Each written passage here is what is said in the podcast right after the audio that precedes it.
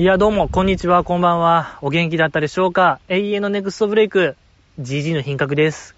どうも。うん、まあね、毎度毎度言うてますけども、このポッドキャストは、こう、深夜の河川敷でね、まあ、ヨタ話ですよね。基本ヨタ話。で、何か困ったことがあったら規制を上げる。それの1時間お届けしてますけども、本当にもうアンダーグラウンド中のアンダーグラウンド。誰にも聞かせられないポッドキャストナンバーワンでございますけども、本当に、なんやろ。アングラ、いや、本当ね、他の人がアングラを気取るのがもう許せない。もう本当に、僕こそがアンダーグラウンドの象徴やみたいな、そういうなんかね、間違った自我みたいなものももう芽生えてしまってね、久しい今日この頃でございますけども、本日はですね、まだ明るいんですよ。皆様ありがとうございます。おテントさんが高く高く登ってる今日、まあ、夕方5時かな、まだでも まあ沈みかけでございますけども、いいですね。やっぱり明るいうちに撮るのがいっちゃいいですね。でね、こう川っぺり来て、こう川を見ながら、こうぼーっとしてたんですよ、ずーっと。で、やっぱり深夜ではわからない。まあほんと別風景ですよね。真っ暗なんで。けどやっぱ今はもうはっきり見えますね。うーん。こんな川の色汚かったんやとか。改めて見たら。こんな深緑してたんやとかね。ええー、とかこの対岸の景色。こう向こう側の景色も何一つ変わらないですね。進歩ゼロ。発展ゼロのこの風景。子供の頃から何も変わらない。すごいよ。改めて見ると。うん。もうまさにこのポッドキャストと一緒ですね。何にも変わらないですね。毎週、同じことをやってるこのポッドキャストを見てるかのような、本当に映し鏡の風景をずっとぼーっと見て、で、この川の下流には、その大阪市内、もう中心地に繋がってたりもするんでね、やっぱこの川の中心、ね、下流に行けば何が変わるのかもしれない。まあそんなね、もうポエトリーな気持ちにもなりますよ、じじい。チル、チルってこういうことですか？若者が言うチルってね、チルいよ。めっちゃチルい。チルチルですね。あるでしょ？もうチルチルの実もあるよ。そのうちワンピースで、こういうこと言うキャラ出てくるんちゃうっていうね、そんなもう最終章間近、えワンピースでございますけども。いや、ほんともうそういうね、センチメンタル GG にもなりますよ。こんな、えぐっと思いましたね、この行為。やっぱ昔の人はよう考えましたね、その、納涼床っていうんですか？川床っていうんですか？こういう川を見ながら、食事をすることへの趣みたいなものを発見した人はすごいですね。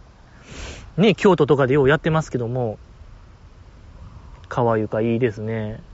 やっぱね、京都の方やとそら上流の方でね、綺麗な川が流れてるんでしょうけども、こんな大阪のもう下流まで来るともう深緑よ。深緑グリーンの水で、えー、ね、ストゼロ飲みながら。やっぱ京都の方はね、川床やとそら高級なハモとかでしょハモとか食べながら綺麗な川見るのもいいですけどもね、やっぱ僕みたいなもんはこの汚い川見ながら河川敷で、なんていうかね、のんべんだらりとストゼロ飲むのが性に合ってるなと思いましたね。本当にもう今日はそんなセンチメンタル GG でお届けしたいなと思いますけども。うーん。いやー。まあ、このポッドキャストも結構やってますけどもね、そう、200回間近。あー、5年目。ともなりゃ、もう乃木坂知ってますよ、みたいなね。乃木坂知ってる顔でお届けしてますけども、ちょっと今から怖いこと言っていいですか？はい。今から怖いこと言います。皆さん、スペイベってご存知ですか？スペイベ。僕はね、このスペイベという単語、まあ、スペシャルイベントなんですかね、初めて知りました。今日、初見でございました。ありがとうございます。あのー、向井葉月さんのモバメから知りましたね。そう、ずっと撮ってまして、向井葉月さんのモバイルメールをもう3年ぐらい撮ってまして、今日、どうやらスペイベがあるようなんですね、向井葉月さんの。で、その文面を見る限り、スペイベっていうのは、まあなんか CD 買った人が参加できるメンバー個人がなんかするイベントなんすよね、おそらく。そう。なんか、グループで何かをやるんじゃなくて、一人で何かをするイベントがあったんですね、おそらく、今日。お初見でしたね、GG は。やっぱり、いいですね。何にせよ知ることが多いっていうのはええことですよね。新発見って嬉しいよ。いくつになっても嬉しい。新発見。本当に嬉しい。嬉しいなと思いますけども。いや、すごないですか？いや、まあだってその、何、ブログとか、ラジオとかでメンバーが言うてもええようなもんじゃないですか、スペイベって。結構何？もう一世一代みたいなイベントでしょメンバー個人からしたら。気合入れてるイベント、もっと言うてもええはずやのに、多分言ってないですよね。メンバー個人がスペイベ、どうのこうのみたいな話題。初めて僕知りましたから、いや、ブロ、で、ツイッターとかやってますけども、初めて見ましたよ、僕。む、向井葉月さんのモバメで。そんなイベントがあんねやって。本当に、なんか、戒厳令みたいなの敷かれてるんですか？そういうもうレポキンみたいな。公害禁止みたいなのが絶対条件なんですか？スペイベって。それぐらいもう全く情報漏洩してないですけども、そういうイベント？やったらあかんことやってるんですか？言ったらあかんこと言うたりしてるんですか？乃木坂メンバー。それはもう完全にスペシャルイベントですよ。もう嘘偽りないスペイベですけども、いや、すごいなと思いましたね。ここまで知らずにやり通せることがあるんですね。いや、そう考えたらまだ乃木坂奥が深いですよ。まだ何かイベントがあるかもしれない。僕の知らない何かが。まあ、あるんでしょうね。絶対あるよ。この感じだと多分まだまだありそうですね。みんなが知ってて、僕が知らないこと。そう、このポッドキャスト聞いてる人らも結構熱心な乃木坂オタなはずやのに、なぜ誰一人、やっぱスペイベレポキンなんですかね絶対やったらあかんことやってるか、なんか、やったあかんことやってるんかな怖いですね。がぜん興味が湧いてきましたけども。いやー、いいですね。なんかやっぱ僕が、なんていうかな、乃木坂コミュニティに全く入れてないのがよくわかりましたね。なんぼ毎週ポッドキャストやろうが、全くそのコミュニティには僕入れてないですね。本当に個人孤独ポッドキャストですね、僕は。文言に偽りなしですね。いや、ちょっと恥ずかしいかなと今思ってましたけども、そう考えたら、やっぱ個人孤独よ、これは。個人孤独やから起こり得た現象ですよね。スペイベ知らない問題。まあまあ、胸張ろうとも今思いましたよ、僕は。うん。知らなかったことへ僕は胸を張ります。知らないんだぞって、何ですかっていう気持ちでございますけども。そうね、皆さんどうですか ?7 月3日、日曜日に、えー、このポッドキャスト第200回スペシャル記念、えー、10周年バスラを記念しまして、どのバスラがいっちゃ面白いかを徹底討論。なんなら、もう手出すことも辞さないよう、徹底討論会。えー、バスラナンバーワン決定戦ですか？開催しますけども、まだ来ないですね。誰一人。まあもうみんなもうリア、なんか生で参加してくれるんですかね。そうそう、生配信するんで、なんか参加できひん人はね、もう事前に何かしらメッセージ送ってくれたらいいなと思うんですけども、そろそろ僕もあの、入らなあかんなと思ってますよ。あれ、ば、あの、乃木動画。乃木坂サブスク。まだそうですね、事前勉強ゼロですね、僕は。そろそろ動かな、まずいんですけども、言うてももう12とか？今日12とかですよね。結構あるでしょ、ボリュームね。乃木坂10周年なんて。そろそろ動かないとまずいなと思うんですけども。まあまあまあまあまあ。やっぱ GG の追い上げ力みたいなのをね、えー、見せたいなと思いますよ。うーえー、まあ7月3日よろしくお願いしますけども。いやー、乃木坂遅延案の話しますか。乃木坂工事中ですけども、今週は、えー、10周年パスラー、先入会後編でございましたけども、いやもう今週がいっちゃうよかった。本当にもう、あれを超えることって可能なんですかね？いやもう本当に、やっぱそれぐらい、やっぱ規模がね、でかいですし、OG もデリアもそれはもう叶わないんですよ。今後、どんな回があろうが、これはもうオールスター出たら、俺はもうそれにかなうもんはない。したがって、今週がいっちゃ面白かったですね。はい、絶対そう。100%そうでございますけども、そうですね、今週は何がどんな感じでしたか？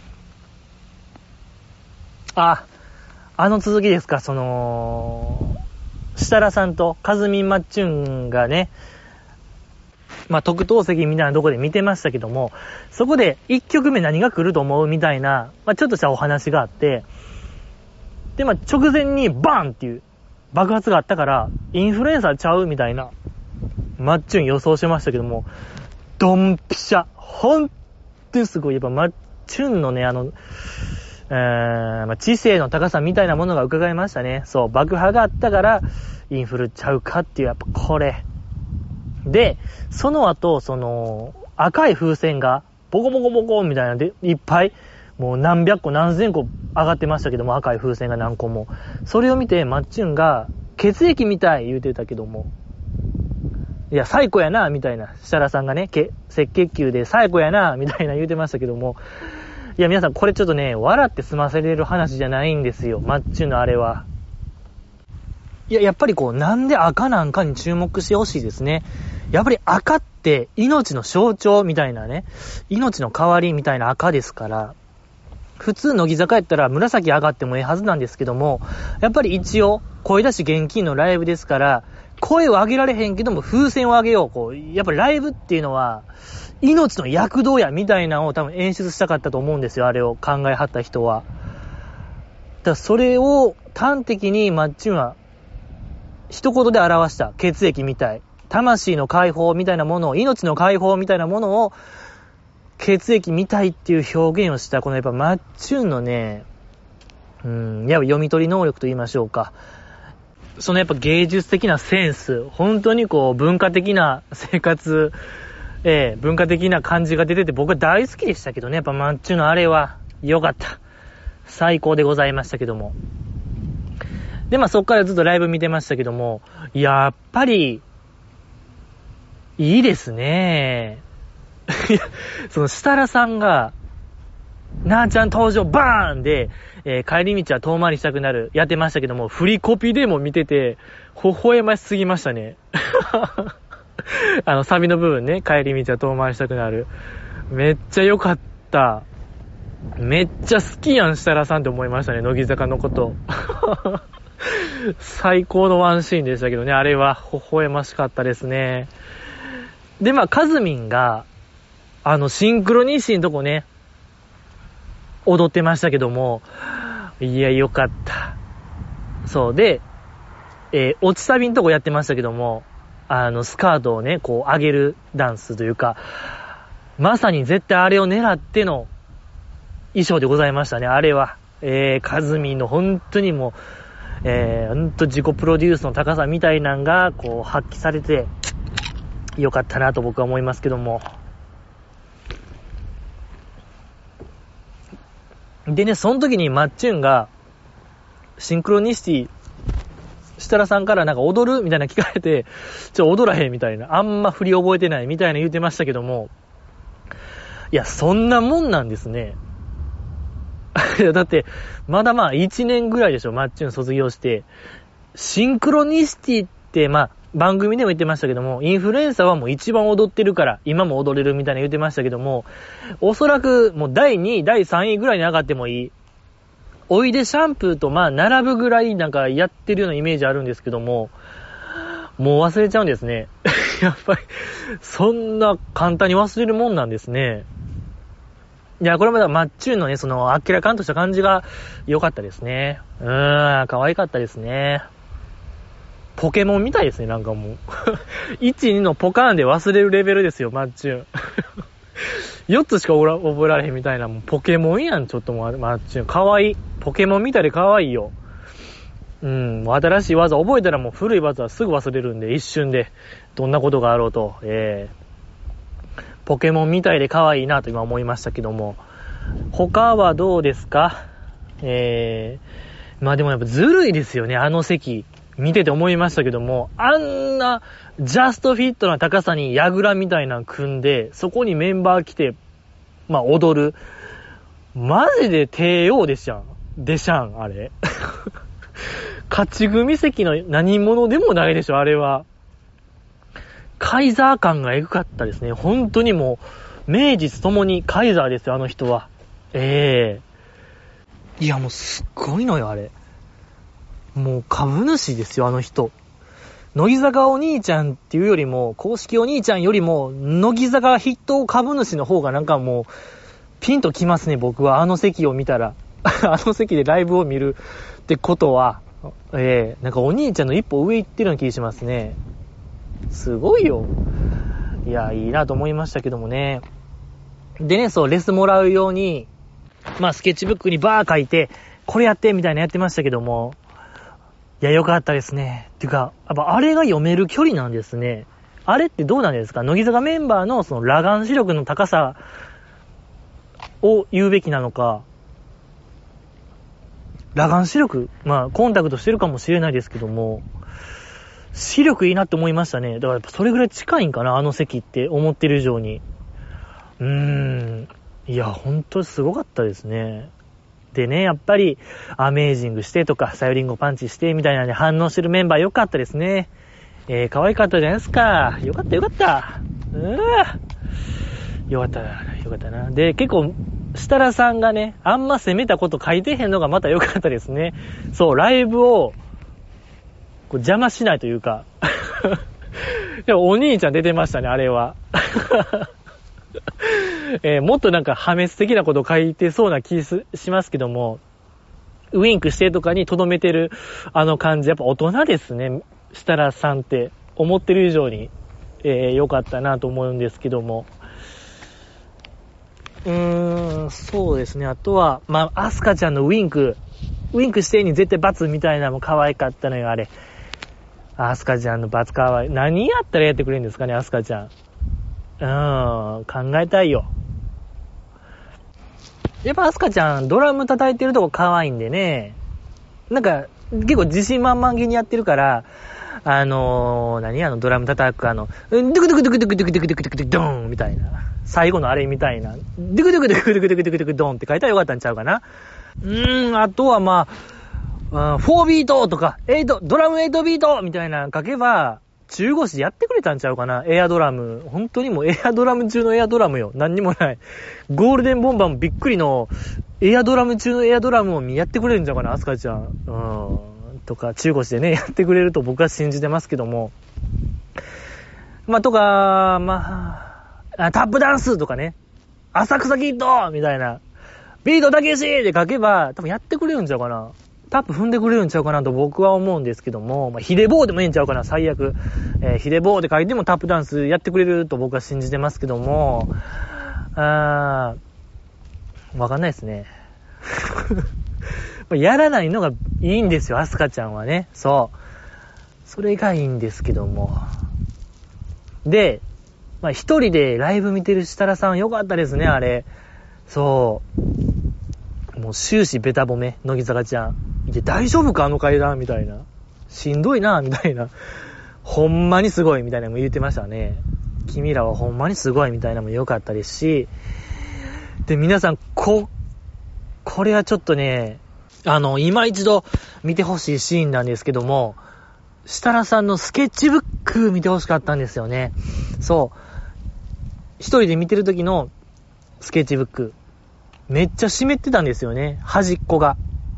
端の方が湿ってて、おそらくあっこに手を置いてずっと見てたんですよ。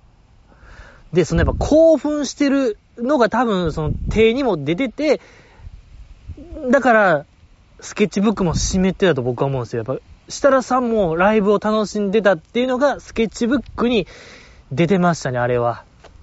そう、めちゃめちゃ湿ってたんで、端っこ。絶対そう、これは。めっちゃ湿ってたんでね、見てほしいなと思いますけども。で、まあ、そうこうしてるうちに、えー、日村さんが到着ですか？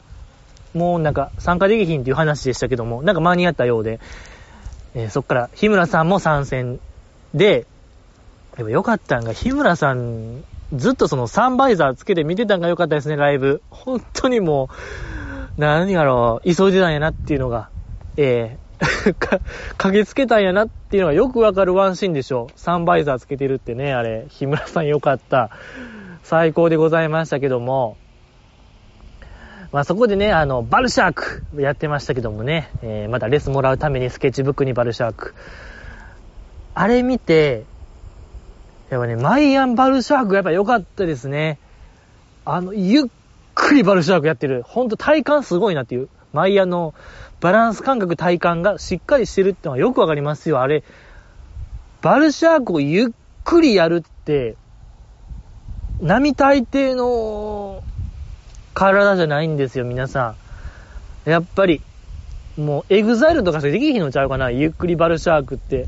やっぱある程度勢いあるポーズですから、バルシャーク、バルシャークって言わマイアンのやっぱ、えー、体作りがやっぱ今もやってるんやなってはよく分かって素晴らしかったですね。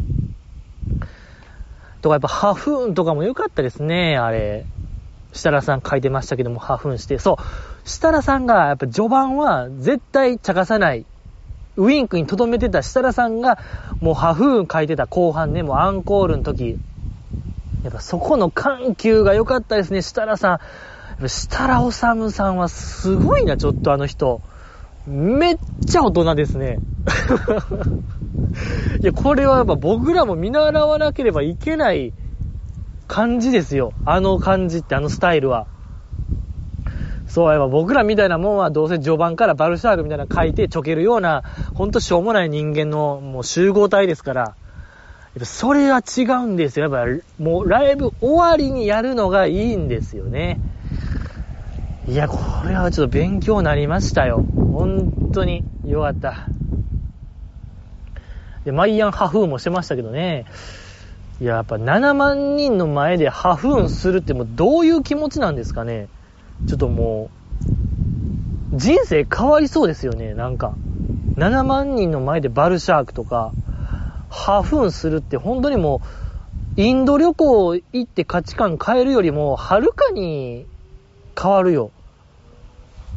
いや、ほんま前澤社長の宇宙行くぐらい、何かこうもう価値観変わる出来事ですもんね。あんな大観衆の前でバルシャークとか、ハフンは間違いなくよかった。素晴らしかったですね。いえ、あとは、そうっすね。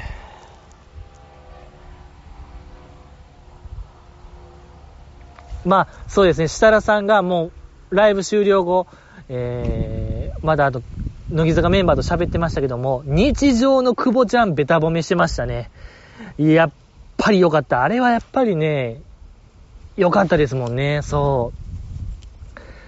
そのや、なんやろね、あの日常。まあ、キーちゃん、なんやろね、やっぱキーちゃんとはまたちゃう日常でしたけども、でもなんか、北のひなこ感のある日常、うん、難しいですけども、言ってることは矛盾してますけども、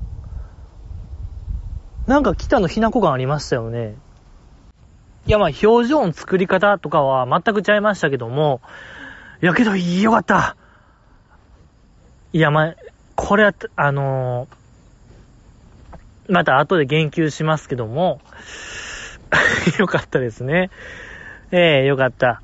で、まあ、その後、まあ、恒例のバナナマンから乃木坂ちゃんへの、えー、差し入れコーナーありましたけども、紅白まんじゅう、黄色と、えー、白で、紅白まんじゅう送ってましたけども、いや、その時のあの、来たのじゃなくて、えー、向井葉月さんのね、頭の裂け方見ましたかね皆さん、角度。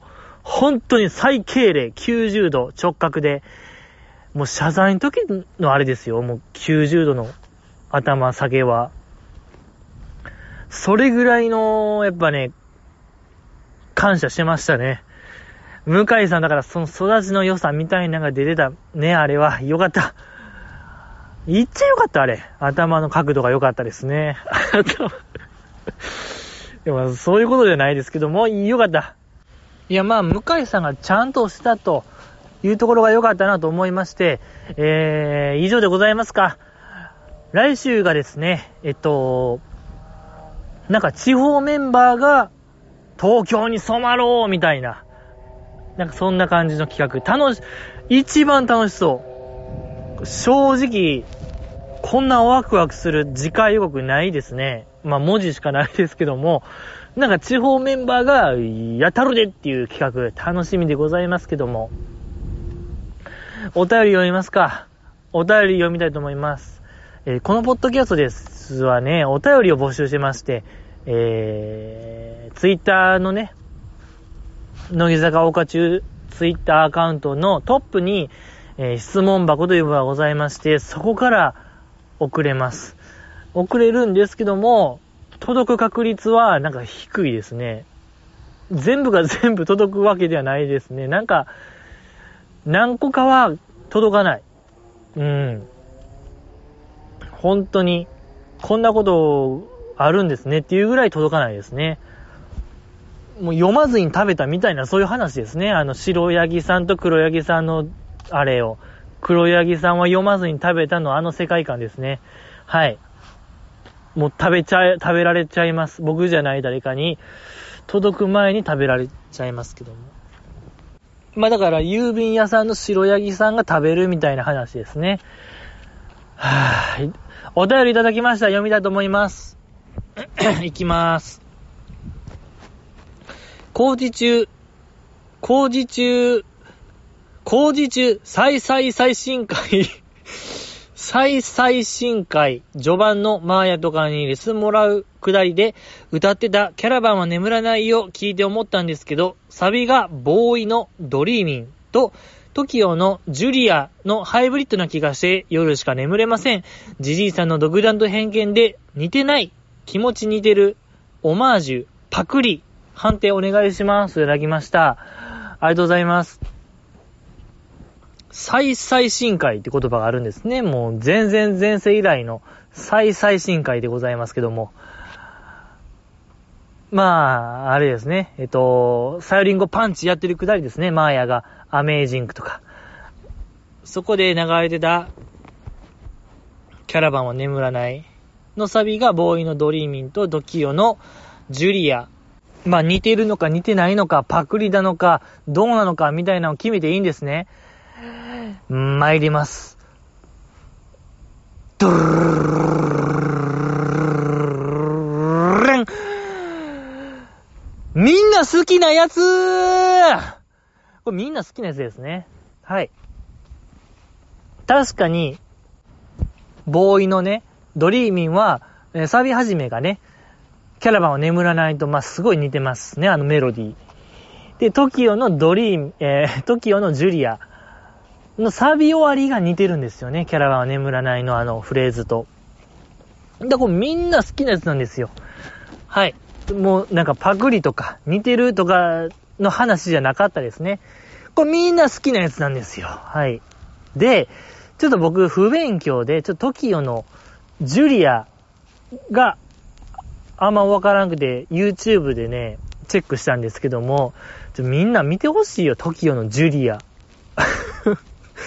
なんか歌番組、なんかね、YouTube のトップに出ますよ。TOKIO のジュリアで検索したらトップで出る歌番組で歌ってるやつ。まあ、あの、サビ、どこ、なんかね、えっ、ー、とね、C メロ？サビ、えっ、とね、大サビんとこを TOKIO の国分さんが歌い上げて、最後、ボーカルの長瀬智也さんが、スタンドマイクを蹴るパフォーマンスがあるんですけども、そのスタンドマイクの軌道を見てほしいんですよね。蹴った時の軌道が、嘘みたいな軌道で飛んでいくんで、真横に飛んでいくあれ見てほしいみんなに。ほんとなんかね、あの、FPS ゲームである嘘みたいな死に方、なんか、もう、バグってる バグってるような飛び方するんで、マイクスタンド。あれは一元の価値ありですね。一見の価値ありな映像で、そんな軌道で飛ぶっていうぐらいの軌道で、スタンドマイクが吹っ飛ぶのは見てほしいなと思いますけども。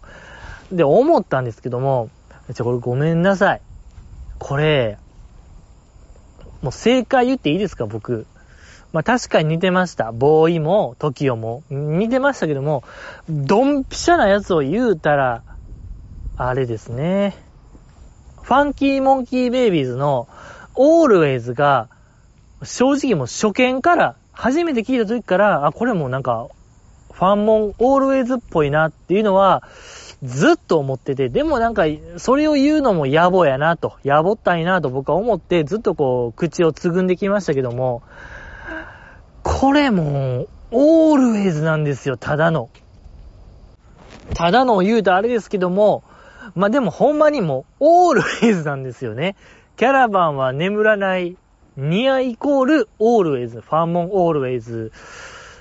っていうのをね、僕は言いたいなと思うんですけども。まあ、確かに似てましたけどね。TOKIO のあれも、ジュリアも、ボーイの、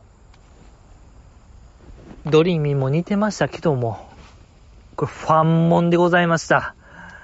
いや、なんでしょうか。僕がこう、ファンモンめっちゃ好きみたいな思われたらちょっと、あれですね。うん、なんか嫌というか。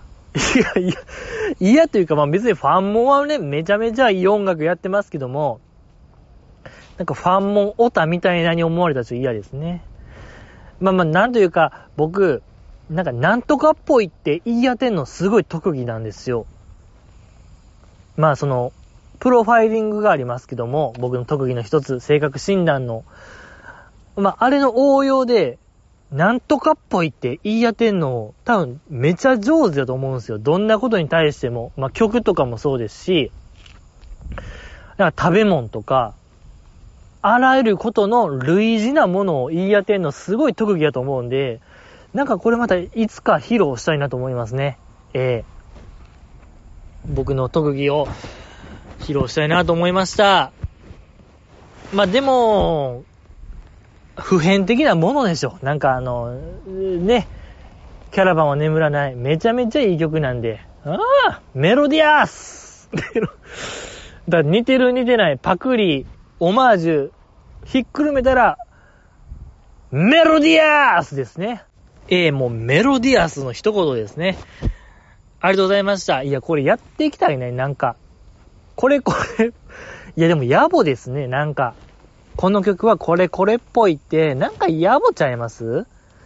言っといてあれですけども、楽しいですけども、正直すごい好きですね、僕。こういう空耳あらわ、あらわじゃないですけども、うん、楽しいなと思いますけども、同時に野暮やなというのもあります。ありがとうございました。次、読みたいと思います。しおり、私、日常の折り面。続けて読みます。ひなこ。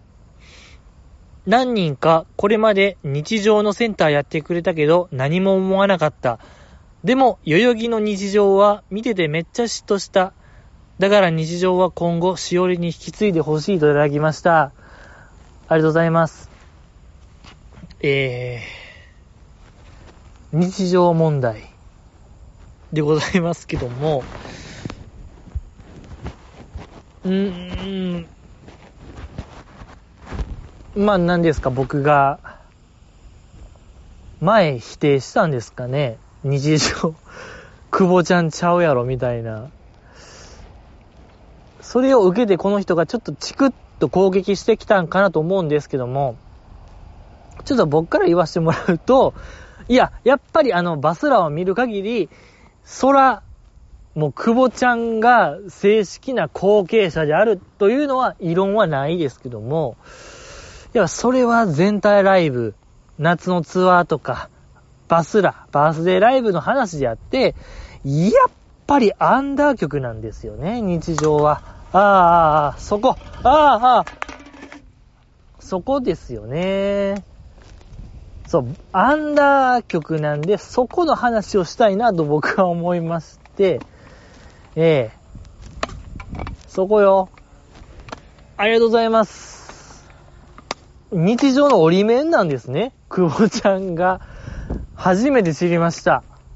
ミュージックビデオに出てたんですね、じゃあ、久保ちゃんも。で、まあ、このお便りを読む限り、代々木でなんか、やってたってことは、久保ちゃんセンターで、そのバスラ以前からやってたんですね。日常のセンターを、久保ちゃんが。あ、だから北野さんが、え、休養？あ、もうわからないですね。北野さんの休養と日常のなんか、期間が、いつなのかみたいな、被ってるのかどうなのかみたいなもやっぱわからない。見当つかないですね。なんか休養してた時期はありましたけど、いつなのかっていうのはよくわからないですけども。まあでもやっぱ正式後継者っていうのが言いたいんですね。この方は。じじいが言うてることはちゃうぞっていう。いやけど僕は言ってきますよ。じゃあやっぱ僕はアンダーライブの話がしたいんで、でアンダー、そうね、やっぱ久保ちゃん日常も良かったんですけどね。そう、やっぱ、キーちゃんと言ったら、ちょっとなんか、行かれた表情みたいなしてましたけど、ちょ、行かれたって言ったら言葉語弊ありますけども、やっぱその日常から脱するみたいな、えー、表情をしてましたけども、まあでも、久保ちゃんは久保ちゃんでまだちゃう、設楽さんが言うてましたけども、アンニュイ感がありましたからね。やっぱ日常の数だけ、表現があるから、やっぱ一概に言えないですね。この人がいいみたいな。いや、全員日常感はあるんで、いや、僕には僕のね、いや、多分僕が日常踊ったら多分またちゃう表情すると思うし、ほんまにもうこの世の終わりみたいな表情すると思うし、君もね、なんか笑顔なのかもしれない、日常が。うん。それはもうわからない。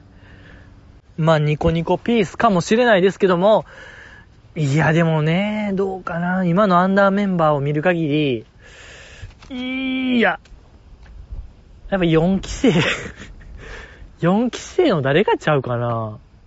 やっぱ、セイミヤさん、アンダーメンバーじゃないけども、セイミヤさんもいい感じかなと僕は思うんですけども、アンダーメンバーで考えたいですね、やっぱり。